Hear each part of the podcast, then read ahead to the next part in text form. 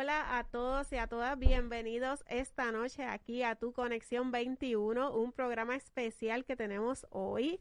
En esta noche queremos darle la bienvenida a todos. Como ven, aquí hay alguien diferente recibiéndolos hoy.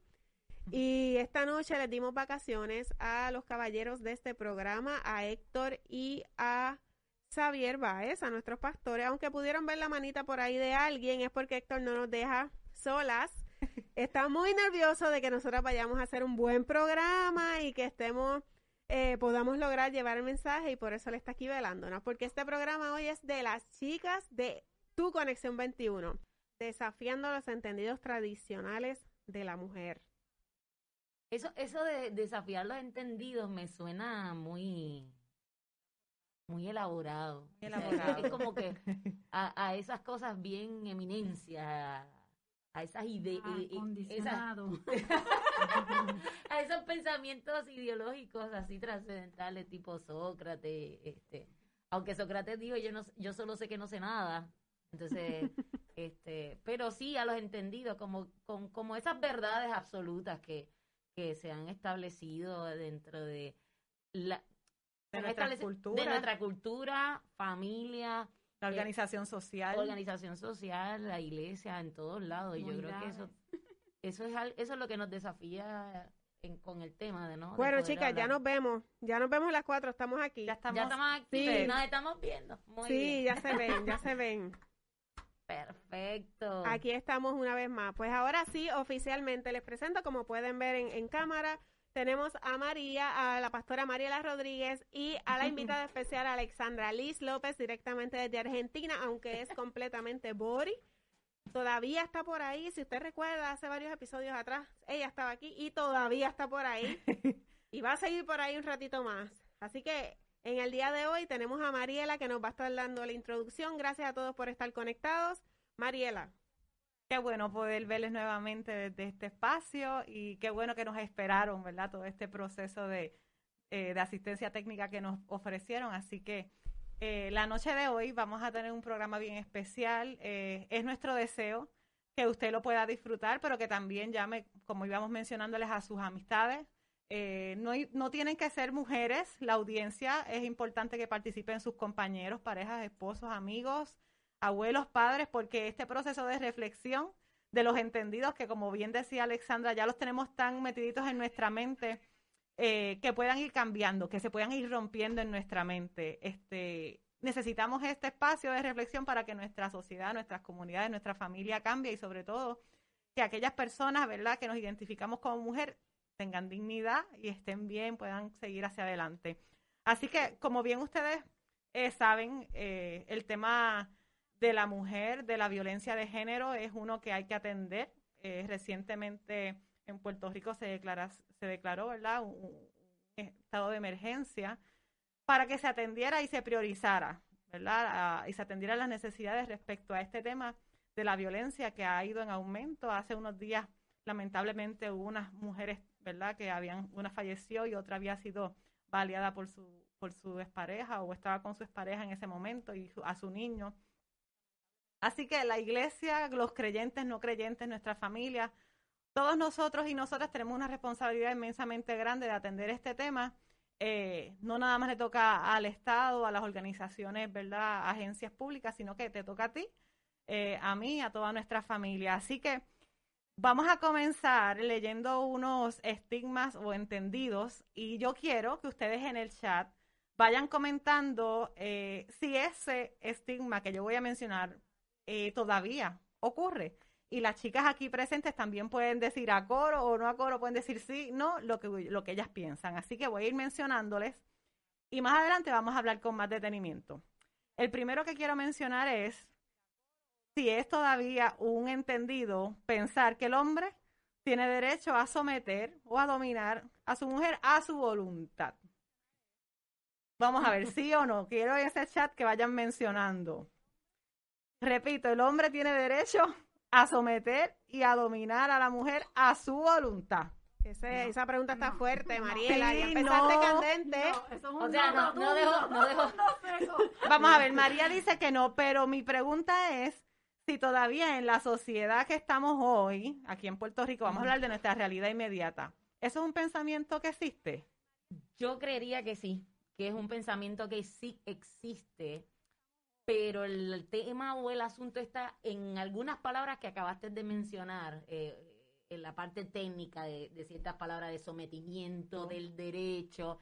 Entonces ya creo que lo han diluido, lo han puesto más, este, como diría, lo han suavizado. Ajá. Pero la realidad es que del dicho al, del dicho al hecho, pues lo están realizando. Yo creo que hay, hay, hay, hay relaciones de pareja y es que eso es lo que vemos. O sea, que una, un hombre se crea que tenga el derecho de privar a su pareja o expareja de, de la vida es porque él en su consciente cree que tiene el derecho de, de, de, de, de vida, de, apro- de, propiedad, De la propiedad, de la sí. propiedad. Eso por un lado. Y lo otro de, de, la, de, de someter. Estamos hablando una otra palabra más violenta todavía. Yo creo que por eso es que como que se le puede erizar a la piel.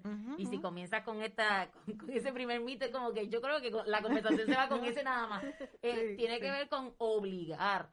¿Cómo es que cómo es que podemos pensar que en el 2021 se le obliga a la gente? Y sí, se le obliga porque eh, se aprovecha de la gente que está vulnerable. Y ese es el tema. Cuando la vulnerabilidad está a flor de piel y yo no me doy cuenta que soy una persona vulnerable, inclusive yo hasta me puedo autosometer a eso por la vulnerabilidad. Yo creo que eso es un eso es lo más delicado del asunto. Sí, así que definitivamente hay personas, hay hombres, este, que dentro de su entendido como, como persona entienden que van a tomar decisiones por, por esta mujer que es su pa- compañera, su pareja. Y lamentablemente, como tú bien mencionaste, esa es la realidad eh, que todavía estamos vi- viviendo y por eso se cometen, ¿verdad?, acciones muy violentas que no, ¿verdad? Queremos aclarar que la violencia no es solo el acto en donde hay un, eh, un daño físico, sino que desde, la, desde el área emocional, psicológica, tú estás, ¿verdad?, cometiendo eh, actos de violencia donde tú menosprecias o, sigues eh, empujando a esta persona a estar en un espacio de vulnerabilidad. Bueno, vamos a, a la segunda, si es un poquito menos fuerte o, siga- o seguimos igual. Pero mira, déjame contestarte, la gente gritó, no, no, no, que sí, bendiciones para ustedes, lindo equipo. Hay algunos piensan que la mujer es propiedad suya y que quieren controlarlas. Eso es lo que está pensando nuestra audiencia. Qué chévere, muy bien. Que muchas piensan que, que todavía, que ya eso no está en la, en la realidad y otras que sí, que todavía está pasando. Y no, y solamente el hombre, hay también, hay también congregaciones o agrupaciones que piensan que la mujer debe ser sometida al hombre. Y se valida ese proceso de, donde le quitamos la potestad a la mujer de tomar decisiones. Así mismo es. Vamos a ver, las mujeres están obligadas a casarse pensando en el bienestar económico de sus familias. ¿Sí o no? Que si la mujer está Obligada, Obligada. a casarse. Es que volvemos a tra- volvemos, a- creo que si seguimos leyendo todos estos entendidos, la- tiene que ver con palabras de violencia, tiene que ver de palabras de obligación y la realidad es que nosotros hemos querido suavizar diciendo no eso no es real, pero nos pero sucede, sucede que estamos en sometidas a ciertos aspectos de de, de, pe- de pensar de que nosotros vamos a tener un desarrollo personal de vida cuando o más bien la autorrealización de nuestra persona. Cuando nosotros nos casamos y que es el hombre el que tiene que ser el proveedor de la casa y eso no- abre otras o- o- debe de abrir otras ventanas también con ese concepto de que el hombre es el proveedor de la casa. Por ende si es el proveedor de la casa tiene bajo esa premisa pues ciertos privilegios de ser el proveedor y bajo el, el pues, bajo el privilegio de ser el proveedor, pues demanda. Demanda, exige, Exige. eh, espera y, y- y entonces, es más, pues, responden como, mira, tú no te tienes que preocupar nada en la casa. Yo, yo, yo traigo todo, tú no te preocupes. O sea, no te preocupes de soñar, no te preocupes de crear tu proyecto de vida, no te preocupes de nada. Ni, ni, porque acá, la, o sea, como si nos limitaran a que nosotros comemos nada más, nos tenemos que vestir, Criamos. y, y criamos y que estamos en la casa y, no- tenemos techo, tenemos techo, no nos falta nada, tenemos un lugar donde dormir. Y, y, y ser mujer es mucho más que serían las necesidades básicas de Maslow. Sí, nos estarían Este- limitando demasiado en nuestras capacidades, las capacidades que puso Dios ahí. Exacto, exacto, que simplemente vamos a parir, vamos a, a, a, procre- a procrear. Gracias, Alexandra. Y, y María, eh, todavía que tú estás entendiendo, ¿piensas que eso está en nuestra realidad? Bueno, eh, eh, tratan de, acondicionarlo, de taparlo, pero sí, eh, hay una realidad de que todavía la gente piensa de que la gente no tiene derecho, o las mujeres en este caso no tienen derecho eh, a salir afuera a trabajar porque ellas tienen unas obligaciones con el hogar. Es tan es así que aún la mujer trabaja, piensan que la obligación de hogar es de ella. Definitivo. Mira, y por ahí nos comenta Maricó, me debe haber ayuda mutua.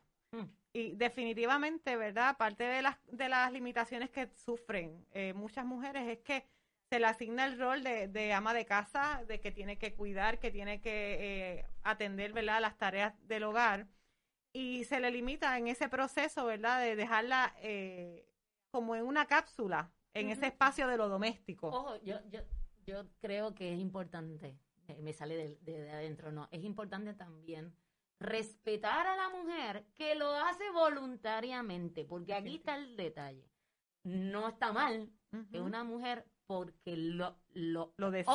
opta, lo desee, quiere maternar, quiere ser mamá, quiere casarse y ser familia, inclusive porque las condiciones permiten que solo sea el hombre el que trabaje y que económicamente puedan estar bien y que ella no tenga que, que trabajar porque lo haya decidido, eh, que dice, bueno, yo estoy bien, me, me gusta, lo invierto en otros En lados. otros Acá el pro- espacios. yo creo que acá el problema es cuando la mujer comienza a sentirse insatisfecha y a, y a quejarse por el costado, que, que las he escuchado en consultas a quejarse del, del- de la situación en que se encuentran. Y es que no se atreven a decir, yo no, yo no nací para esto. yo Para nací esto nada más. Para esto nada más. O sea, quiero que, que, que no- los que nos escuchan no piensen que, que las que están casadas y que tienen hijos y que no trabajan está mal.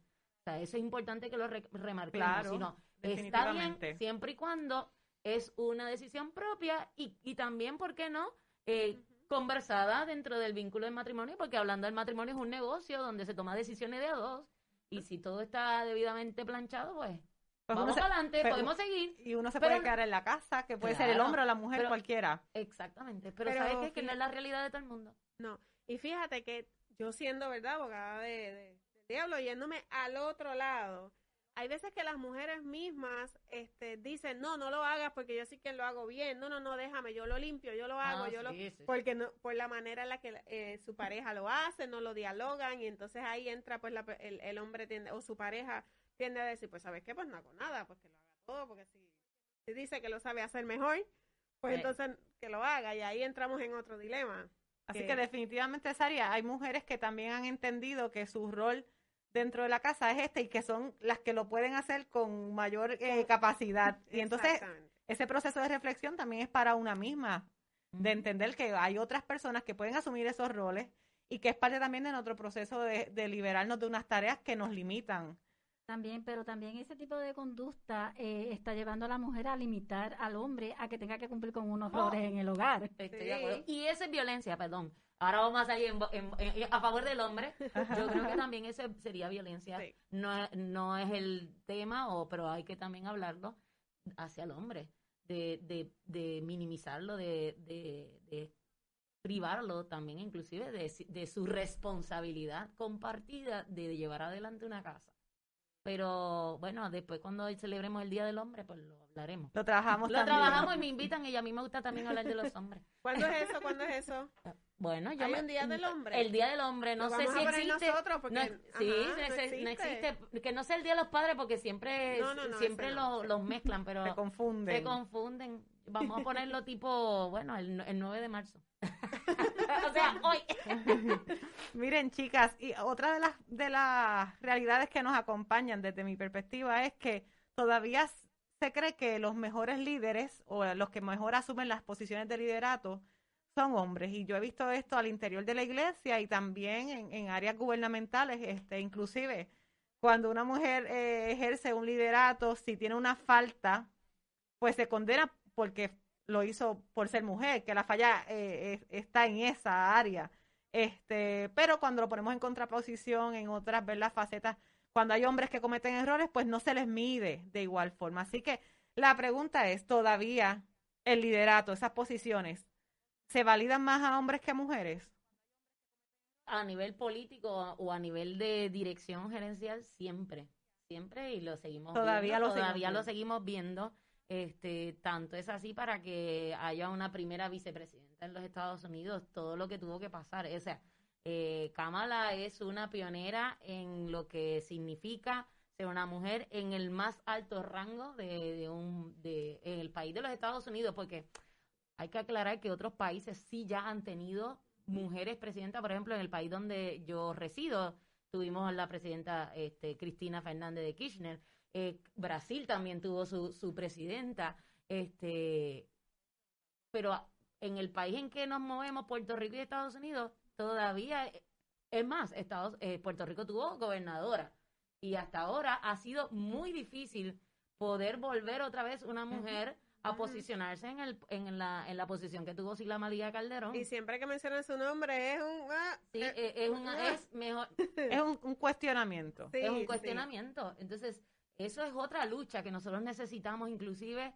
nosotras mismas. Si, si, si lo que nos lleva a tener esta conversación del Día de la Mujer es abogar por nuestros derechos y por la eh, exclusión que tenemos, nosotras mismas también nos excluimos de poder decir, nosotros tenemos el derecho de estar en esas posiciones. Y las capacidades. y las capacidades y que yo tengo que hacer al respecto. Ya es- entraríamos en otro tema, imagínate, pudimos ver un debate de seis candidatos a la gobernación aquí en Puerto Rico en las pasadas elecciones. Y perdón que lo digan, no estoy no estoy afiliada a ningún partido político, pero la ponencia de Alexandra Lúgaro podemos hablar de que fue una de las mejores elocuencias, o sea, estamos hablando que sí hay, sí hay eh, mujeres que puedan dar ese, ese rol. ¿Por qué todavía no han podido tener la oportunidad? No lo sé, seguimos todavía luchando. Pues responde a una situación cultural, Sari, ¿qué tú Que piensas? hay una pregunta, hay una pregunta en el grupo y va bien dirigida a eso que estás diciendo, eh, Mariela, lo que acabas de decir. Están preguntando, ¿hay un grupo de edad específico donde se vea con más frecuencia este tipo de conducta de ejercer dominio sobre su pareja? Mm, es interesante esa, pregunta. ¿Quién se que- atreve a hablar? Es que la realidad es que eh, esto ha pasado de generación en generación, lamentablemente. Y la crianza tiene mucho, mucho que ver. Cómo, cómo Sí. crían a, a cada persona. Pero cuando nosotros nos ponemos a pensar, ¿verdad? En, en- ut- utilizamos la base bíblica, el sistema eh, patriarcal, que ya eso es una palabra, ¿verdad? Que casi no, no se menciona o se discute, pero la realidad es que estamos organizados todavía culturalmente para pensar que, que la mujer está en el área doméstica, en lo privado, y el hombre está en la calle, en el área laboral. Y esto pues ha seguido fortaleciéndose lamentablemente a pesar de tantos estudios este y muchos progresos a nivel histórico este y muchas luchas alcanzadas. Eh, no sé, no sé si ustedes creen que hay una generación específica. Yo creo que, que ha habido unos adelantos, pero todavía nos falta demasiado, porque yo conozco gente de mi generación y lo que vemos en las noticias es que eh, jóvenes de tal vez eh, más de 15 años, bueno, yo fui, yo soy trabajadora social y en las escuelitas yo veía las relaciones de pareja entre niños y había dominación masculina sobre femenina, este, así que eh, hay una cuestión cultural bien marcada que no hemos logrado eh, romper y que se tiene que trabajar con educación. No sé, no sé María si tú piensas o Alexandra que hay alguna generación que tenga esta conducta más marcada que otra. Yo diría que, yo diría que no. Yo creo que, esta conducta viene de, mucho tiempo, de, de siglos atrás. Lo que pasa es que estamos en una época que tenemos medios de comunicación, está más digital, se puede anunciar más, se, se denuncia un poquito más, aunque todavía falta para que sigan denunciando, pero con tantos adelantos ya hay situaciones que las denuncian y se ven y se hablan, pero hubo una época de generaciones pasadas que había mucho eh, abuso contra la mujer y no se decía, no lo denunciaban o no se hablaban o no daba la publicidad como está ahora. Mira, es bien importante, eh, nos está dando un poquito, ¿verdad?, de información la doctora Marvilis Ávila, ella es profesora del Seminario Evangélico y es psicóloga, por aquí nos está comentando que la violencia está enmarcada en una ideología patriarcal y, y que no hay una edad específica, sino que ni de un grupo social o clase, sino que es algo que está presente por lo que se ha transmitido socialmente y culturalmente. Sí, yo creo que en la medida que las generaciones decidan instruirse, esto, esto de la violencia son, son constructos mentales, este, conceptos que ya están arraigados en nuestra educación, en lo que en, nuestra formación y tenemos que comenzar entonces a replantearnos, a desconstruirnos en nuestra formación mental o más, más bien para que sea friendly en nuestras perspectivas de la vida. Y en la medida que esa desconstrucción ocurra eh, como individuo y como colectividad, porque ese es el tema, que las dos cosas a veces llega un momento que no los acompañan. Entonces, como las entidades o las instituciones principales para colaborar con la formación de un individuo, como la, escuela, la iglesia y el, o sea, de, lo que ofrece el gobierno también, tiene que ir a tono con la destructuración o, la desconstrucción de pensamiento del individuo. Entonces, ¿qué sucede hoy por hoy? Que hoy por hoy podemos ver a lo mejor movimientos feministas que, que como dijo bien Mari, eh, o sea, con, la, con los medios, con la informática, las redes sociales, están bombardeando de información. Y a veces la sobreinformación sin el proceso debido de reflexión y de, de asimilación para lograr el cambio, pues eso invalida a lo mejor el mega esfuerzo de estos movimientos. Y a su vez, luego tenemos organizaciones que invalidan estos esfuerzos exurberantes, eh, eh, o sea, masivos porque lo ven así como ya estamos, las feministas están todas masivas, pero es que no se han dado cuenta que la urgencia de que la gente comience a cambiar su forma de pensar es lo que está llevando a que nos matemos unos a otros. Entonces, eh, esto trasciende y yo creo que tenemos que comenzarlo a trabajar desde, todas, desde todo ángulo. Eh, Alexandra, tú te has ido un poquito más adelante, así que vamos a. pero, pero me parece.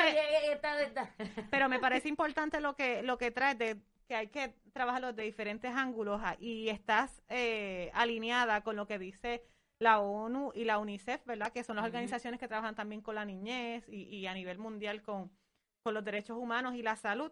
Eh, la violencia de género eh, es, hay que atacarla desde diferentes este, esferas. Así que no es la responsabilidad nada más de una, de una organización no gubernamental o gubernamental o de la iglesia o de la escuela, no hay que trabajarla desde diferentes facetas.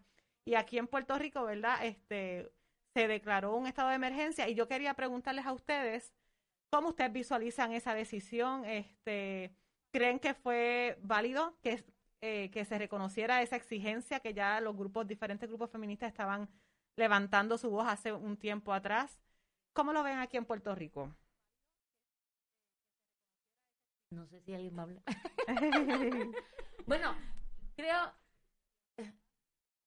es un es una línea muy fina. Muy finita. Muy finita. No puedo decir que llegó tarde por todas esas mujeres que ya murieron.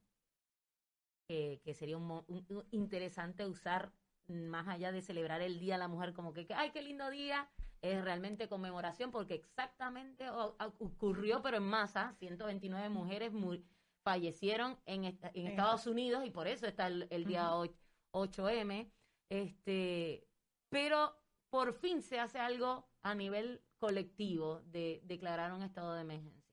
Este, sí, yo lo veo pertinente, pero eso es lo que nos movil eso nos pone entonces en una posición a todos los que trabajamos a favor del ser humano, del, bienestar del ser humano, desde profesionales de salud mental, las iglesias, las organizaciones sin fines de lucro, eh, todo lo que son las agencias gubernamentales, a que tenemos que comenzar a hacer un trabajo en equipo, no solamente en equipo, sino pertinente. ¿Qué está pasando hoy? O sea, yo creo que no puede haber una, una más. No puede haber una más. Así que es el momento de comenzar a traer propuestas o sea, ya, ya, o sea, ya no pueden decir, bueno, desde que se haga algo desde el gobierno, bien, bien. No, ya está, ya está el estado de emergencia. Ahora hay que, como dicen en mi barrio, el gas pela.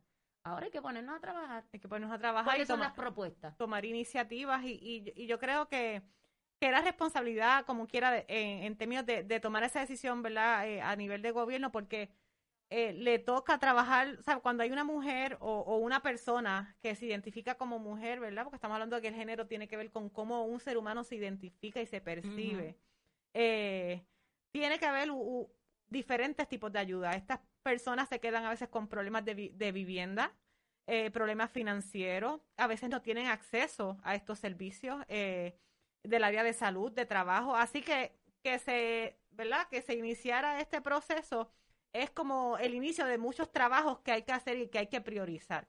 Eh, así que aparte, ¿verdad? De todo ese andamiaje de las agencias que yo estuve leyendo, ¿verdad? Y hay un comité eh, que va a trabajar con todos estos aspectos.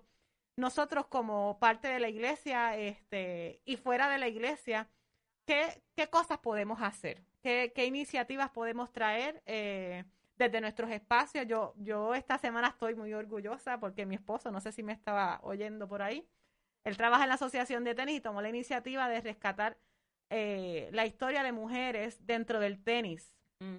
eh, que estuvieron exaltadas al Salón de la Fama y él está trabajando durante todo este mes este las competencias y, y la, la va- ¿sabe? Lo- el legado histórico que dejaron aquí en Puerto Rico esas mujeres que usualmente este no se mencionan. Así que eso desde el área, ¿verdad?, de trabajo de mi esposo, pero yo me imagino que así como esa esa aportación que tal vez la vemos pequeña, en otros espacios hay mucho que hacer. Eh, Así que no sé si pueden ir mencionando algunas cosas o yo les puedo hacer otra pregunta específica. María Sarin. Cuestión de la declaración, ¿verdad? Eh, de estado de emergencia, eh, creo que fue, ¿verdad? Este, una decisión, aunque no voy a decir que fue tal día, pero ha sido una buena decisión. Siempre será una buena decisión en cuanto que no se quede flotando, que no se quede en el aire, que se trabajen, como decía Alessandra, eh, propuestas y estrategias que vayan eh, ayudando a modificar, porque es modificar unas conductas eh, que es la que están llevando a estos problemas de, de violencia. Yo entiendo que si se trabaja y se le, se le da la urgencia que merece, eh, entonces podemos decir que es un buen proyecto el estado de emergencia. Eh, una de las cosas que, que yo he visto, no sé si a ustedes les ha pasado de igual forma, es que la gente le tiene un poquito de temor a los procesos educativos desde nuestras escuelas también. Eh, no sé si, ¿verdad? Si pueden comentar un poco de eso. Yo, yo lo he visto muchos padres y madres, ¿verdad? Que tienen tal vez una, una afirmación cristiana, cristocéntrica, pues se le dificulta un poquito el tema de género. Eh, lo ven como una amenaza y, y pues desde este espacio, ¿verdad? Queremos afirmar que, que la, la prevención desde la educación es bien importante porque cada ser humano es valioso. Eh, cada niño, cada niña en su proceso de crecimiento. Entonces, este, cuando no hay estos espacios de diálogo de cómo ese niño tiene que ser acompañado en su crecimiento, pues se da la violencia desde, ese momento, desde niños que no entienden por qué este chico usa unas palabras o usa tal peinado, este, y se sufre desde muy pequeños. Así que eh, es un tema que hay que trabajar. Eh, aquí estoy viendo en el, en el chat que, que también Alexandra Rosado comentó de, de, la importancia de la educación, Marilis también, y de retar tal vez esas posiciones que, que dicen, espérate, no quiero ningún cambio, me da miedo. Este, Y justo quería eh, irme por esa línea. Creo que el desconocimiento trae ese miedo a lo desconocido, a lo que, eh, o sea, hacer algo distinto de lo que de lo que hemos hecho trae consigo también ciertas conductas violentas porque tengo miedo. Entonces nosotros tenemos que ser conscientes que cuando comience estos estos desafíos más bien, desafíos de estos pro- estos programas de, de 184, 185, que tiene que ver con la educación y la eh, en cuanto a la educación sexual e ideología de género, eh, tengamos cuidado de, de por miedo ta- inconscientemente también hagamos violencia. Y esa es mi preocupación. Eh, yo, tu- para prepararme del programa, tu- yo pude, tu- estuve chusmeando las redes sociales, tengo que, tengo, que, tengo que confesarle que estoy hablando porque no quería hablar de oído. Llevo más de 20 años fuera del país, radicada fuera del país. Entonces me, me quise aseso- asesorar. Entonces necesitamos ver cosas. Mira, yo, yo tuve que buscar en internet y me sorprendió mucho el, el- la ponencia de, de la senadora. Siempre me confundo y, y bu- y me lo aclararon y creo que me voy a confundir, pero ustedes me perdonan. No sé si es, represent- perdonada, no sé si es representante o senadora Joan Rodríguez Bebé, eh, donde ella habló so- exactamente sobre el Día de la Mujer y, trajo con a colación este tema de eh, el feminismo, el, movimiento centrado en sus inicios, que era para aboli- abolir eh, y reclamar los derechos justos de las mujeres y cómo se ha ido transformando en esta excusa, ¿no? Aparente, es estoy eh, parafraseando, no estoy diciendo que ella usó esa palabra de excusa aparente. ¿no? Búsquenlo en, su, en sus redes En sus sociales redes. porque ella, ella, ella posteó el video, pero sí tiene que ver con, con esta, este miedo a estos movimientos y nos y cuando estamos en posiciones de liderazgo nosotros tenemos que velar por el aunque yo tenga mi postura yo tengo que ve- velar por un bien comunitario Amén. y eso es lo que a mí me preocupa. Yo no estoy diciendo si ella lo que dijo está bien o está mal.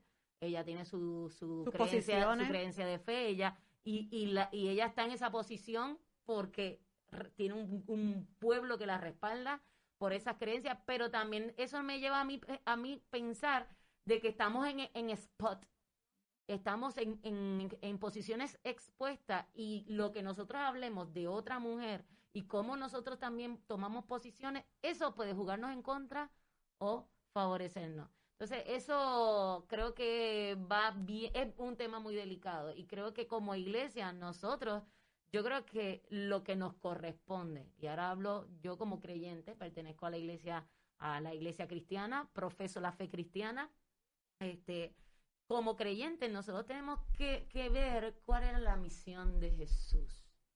Y, y hablando del Día de la Mujer, y hablando de la violencia de género, ¿qué quiso decir Jesús? Con que, por dos cosas, por cuanto lo hicieron a uno de mis pequeños, y cuando hablaba de pequeño, hablaba de gente en condición no de igualdad, me lo hicieron a mí. O sea, Jesús se puso en la posición de la mujer.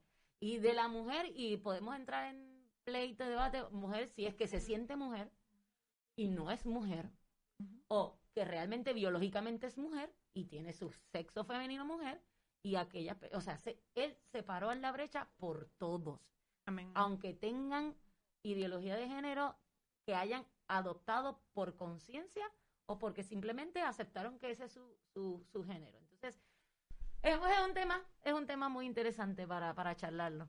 Este, pero No, sí. la, la realidad es que nos, nos compete. La, la iglesia debe atender, ¿verdad? A, a toda, a todo ser humano, porque todos tenemos, eh, ¿verdad? Eh, eh, dignidad, todos tenemos derecho a ser, a, a, a desarrollarnos y, y yo creo que sería, sería limitar el amor del Señor si nosotros podemos, ¿verdad? A decir, esta persona sí puede estar eh, o actuar de esta manera y esta no. Y, y yo creo que parte, ¿verdad? De lo que, de lo que mencionas es que hay unos entendidos que nos limitan. Y precisamente por eso el tema de hoy, ¿verdad? Si nosotros seguimos entendiendo que la mujer eh, biológicamente es esta y, y está hecha para esto, nos limitamos en nuestro desarrollo, eh, en todas las, las esferas de nuestra vida. Así que todas esas organizaciones eh, cristianas y no cristianas que están levantando la voz con fuerza, lo hacen porque han entendido que no hay otra verdad manera para que la mujer alcance unos espacios donde usualmente no se le ha brindado el espacio para, para estar, para, para hablar. Eh, así que María, no sé si quieres comentar algo más. Sí, este, eh, si vamos, ¿verdad? Eh, eh, y tomamos dos de los principales mandamientos y eh, mandamientos de la Biblia, eh, sin mezclarlo, voy a llevar al término de la vida, no, no de religión, y, y es eh, amar a Dios sobre todas las cosas y a tu prójimo como a ti mismo. Si tú amas a tu prójimo como a ti mismo, tú no matas. Si tú amas a tu prójimo como a ti mismo, no ofendes. Si tú amas a tu prójimo como a ti mismo, tú Robas, ayudas. Y si tú aplicas esos dos mandamientos como un estilo de vida, muchos de los problemas que estamos viviendo con la violación de género se terminan. Ujú. Mira, yo quiero decir ahora yéndome nuevamente por el otro lado, dos cositas. Una de esas es, ayer yo estaba conversando con mi pareja referente a este tema, porque yo le decía, mira, yo necesito hacer un poquito de research para el tema. Y le pregunté, yo escucho mucho a veces, eh, voy a decir queja, pero quizás esa no es la palabra, en su trabajo, eh, ¿verdad? Todos estos grupos de diversidad e inclusión, de los resources groups, donde estamos buscando que haya una igualdad y especialmente una educación en todos estos grupos que quizás han sido discriminados, como lo que es el LGBT, los, los, los de colo- la raza negra, los asiáticos, mujeres, especialmente en la parte de, lo- de las mujeres. Yo le preguntaba porque él me decía mucho, Dios mío, esto es como que eh, mujeres al poder, mujeres al poder siempre se están defendiendo, aunque no hagan su trabajo, se están defendiendo en el trabajo, entonces están todo el tiempo entre ellas defendiéndose.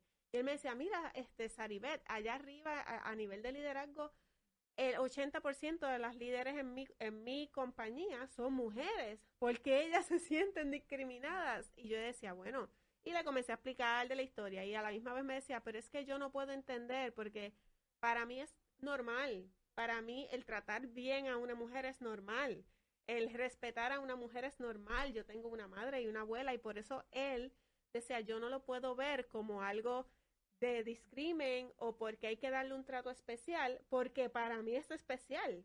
Y yo, y yo decía, no había escuchado ese punto de vista y es cierto, él, en ese punto, pues él decía, para mí es normal, igualmente que la generación de hoy día, eh, lo hablo mucho con mis compañeras, la generación Z, que es la que va después de mí, eh, y parte de los millennials, esto de, por ejemplo, LGBTIQ, LGBTIQ, ellos no, no ven diferencia. Para ellos es algo tan Es el individuo. Sí, y ellos, ellos se molestan que tú crees diferencias entre, entre personas.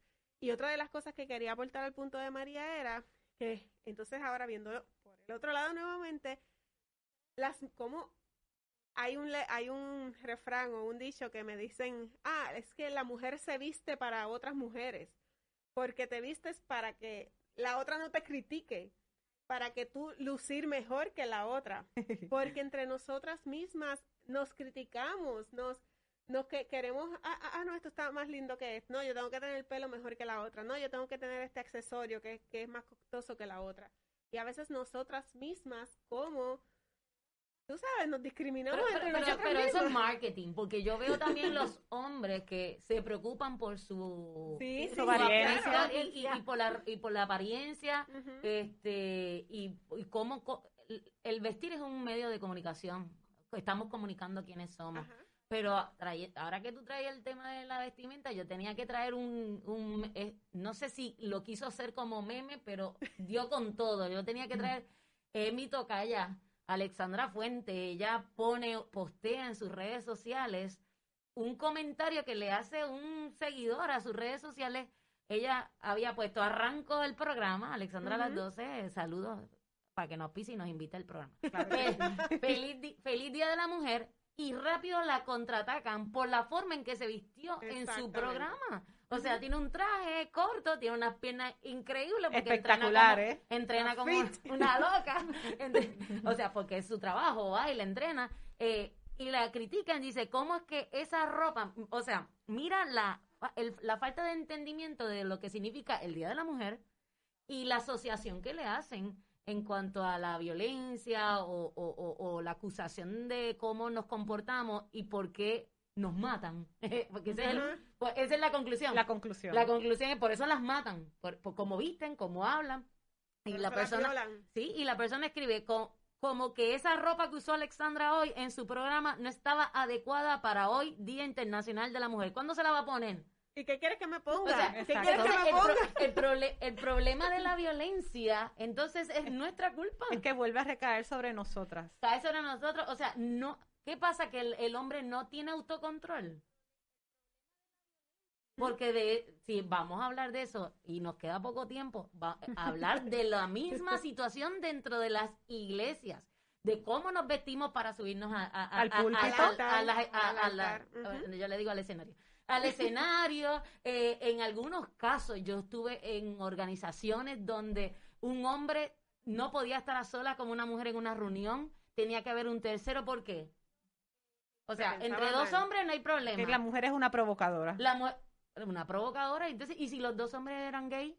O sea, no podemos pensar jamás de los líderes en esa manera, pero sí de la mujer no, po- no podía. Mira, yo no podía subirme al ascensor eh, con, con un compañero Sola, del- sola. de- en el ministerio sola, en el auto.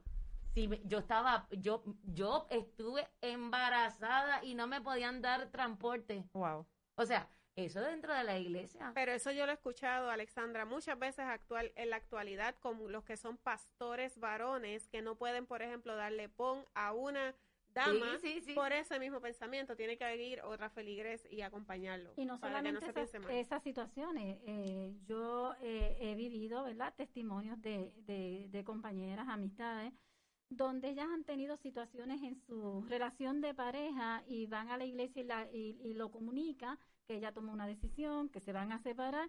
Y lo primero que le dicen, no, tú no puedes hacer eso, tú tienes que aguantar, tú tienes que ser sumisa, tú tienes, tú eres la cabeza del hogar porque el hombre es el, el- el que provee, tú no lo puedes dejar, aguanta, este, eh, en la propia iglesia. Tú has dicho algo muy importante. Yo, la yo- cabeza del hogar. Yo rápido le respondo, sí, yo soy el cuello. yo, yo recuerdo cuando yo estaba comenzando mi proceso preministerial, hay un- una, una viejita hermosa que, que tiene un lado hermoso en mi corazón, pero cuando yo hice, ¿verdad? Tuvimos una discusión en una escuela bíblica este, sobre el tema eh, de la mujer y, y unas estudiantes de la Universidad de Puerto Rico eh, que estaban discutiendo precisamente el tema de género.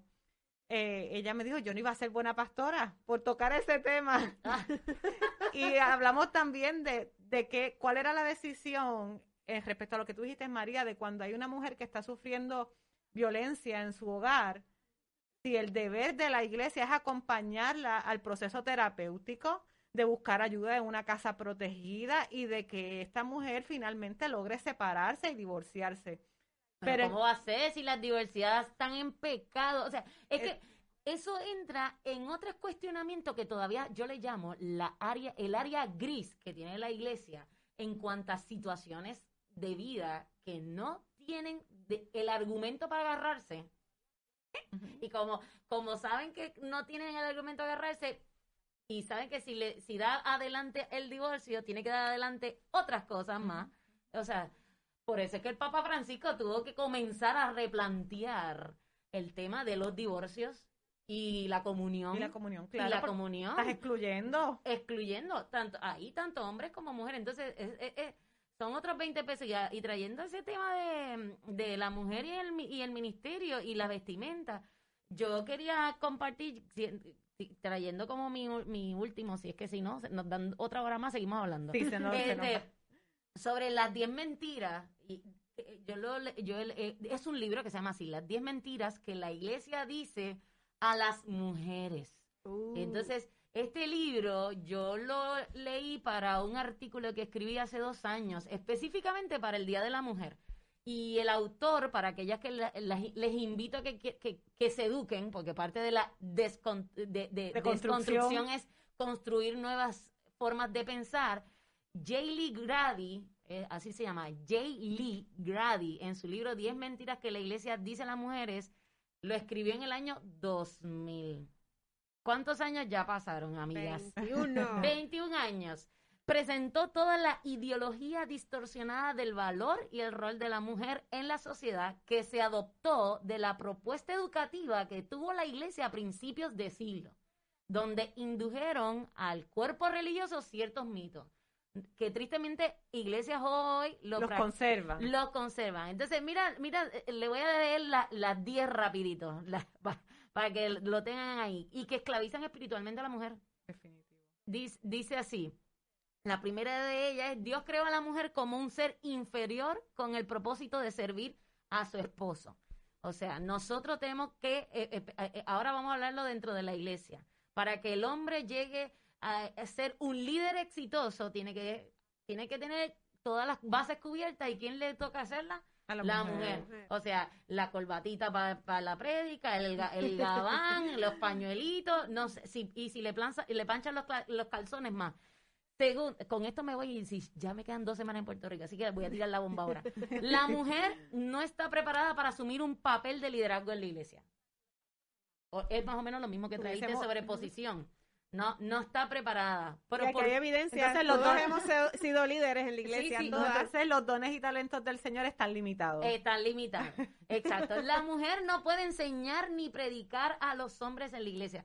Yo quisiera saber qué han- cómo, cómo responden al versículo de Pablo que dice que las mujeres en la congregación callen. Hasta ahora no. Es que yo creo que si alguien sale a hacer un exégesis de eso, lo acribillan, lo, acri- lo apedrean.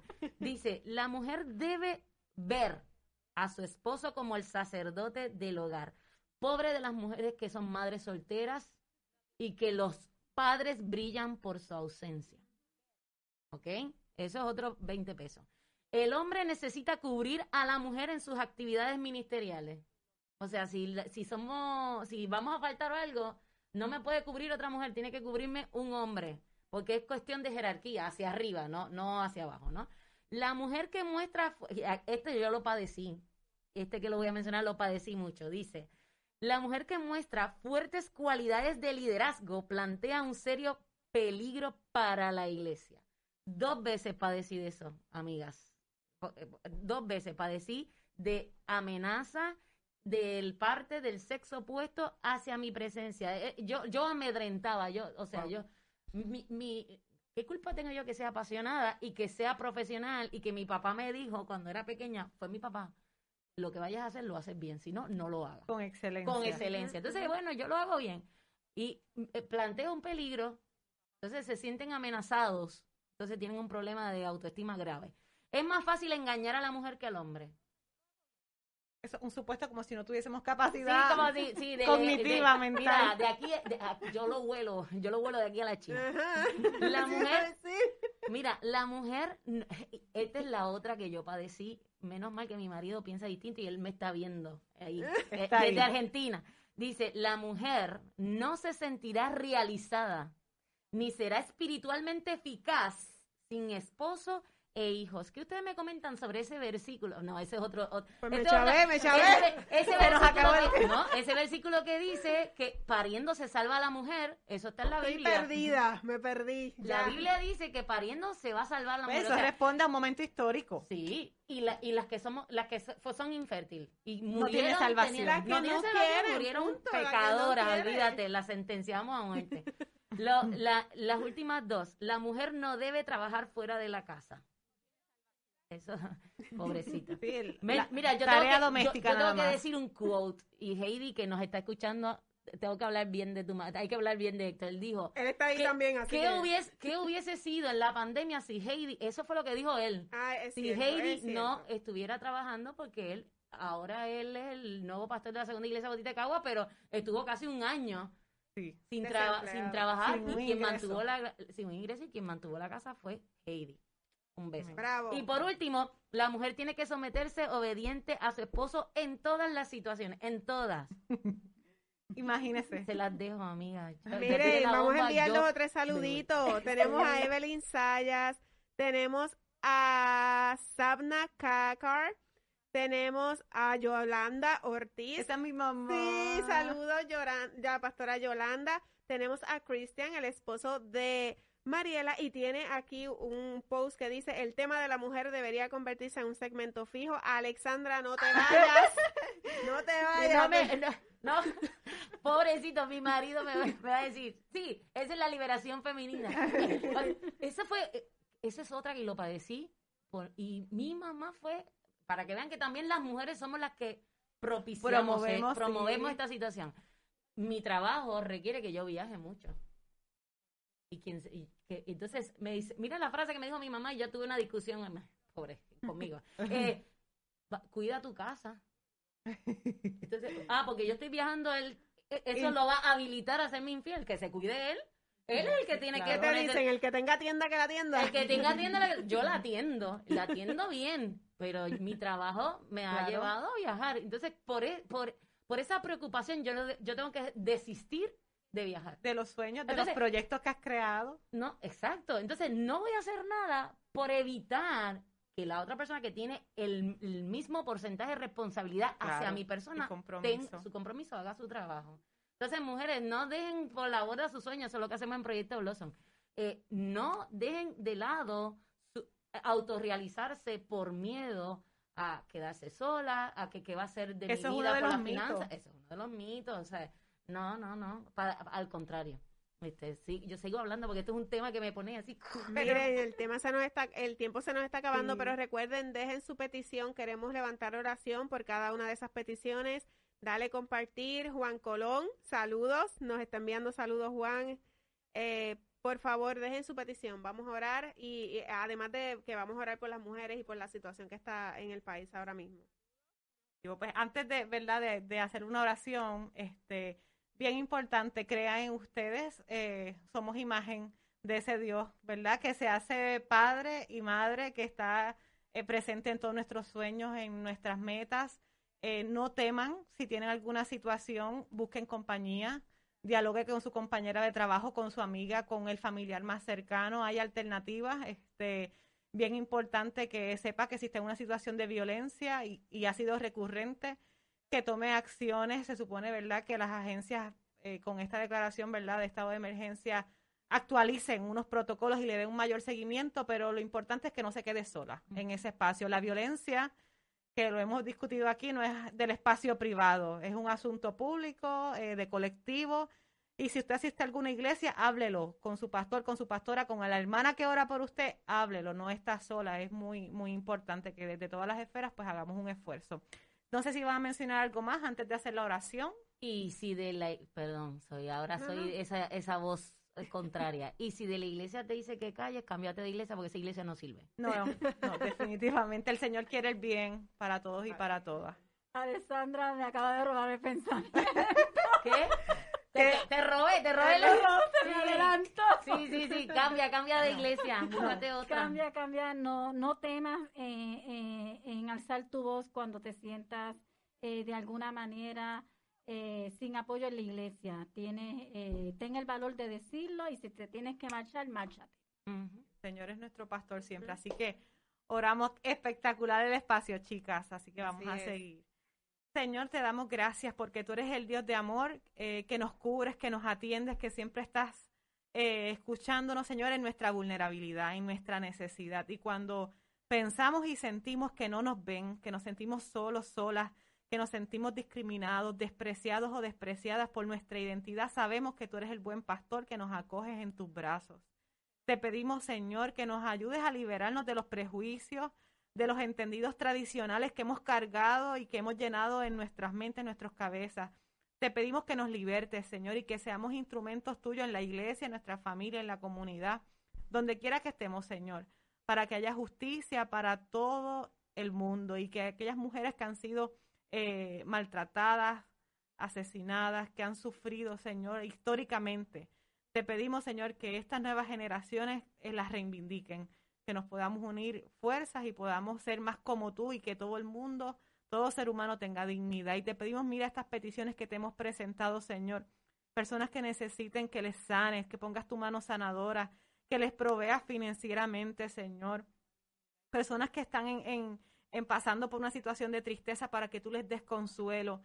Te pedimos que tú seas allí con cada persona que ha mencionado su petición o que la tiene guardada en su corazón porque tú lo conoces todo. Te damos gracias porque eres fiel y justo y porque eres propicio a nuestra necesidad, a la necesidad de tu pueblo. Te damos gracias, Dios, por este espacio y pedimos que nos acompañes en nuestros hogares y a aquellas personas que también nos están escuchando. Amén. Amén. Y recuerden, el próximo martes 16 a las 8 estamos celebrando nuestro primer aniversario. Estamos de fiesta. Tenemos regalos, sorpresas, invitados especiales. Tenemos conexión con el público. Vamos a tener un programa muy, muy especial y les pedimos a que nos acompañen ustedes, nuestra audiencia fiel. Gracias a ustedes estamos aquí porque si es por el COVID, no lo hubiésemos logrado. Pero ustedes siempre nos dieron el apoyo a toda esa gente linda, a todos nuestros fans número uno, que nos sentimos casi artistas. Pero gracias, gracias a todos. Nos veremos el martes que viene. Separa la agenda. El martes 16 de marzo vamos a estar hasta en otro estudio más profesional, así que esto va en grande. Nos veremos el, el martes. Dios les bendiga a todos. Muchas gracias y mujer, sigue hacia adelante.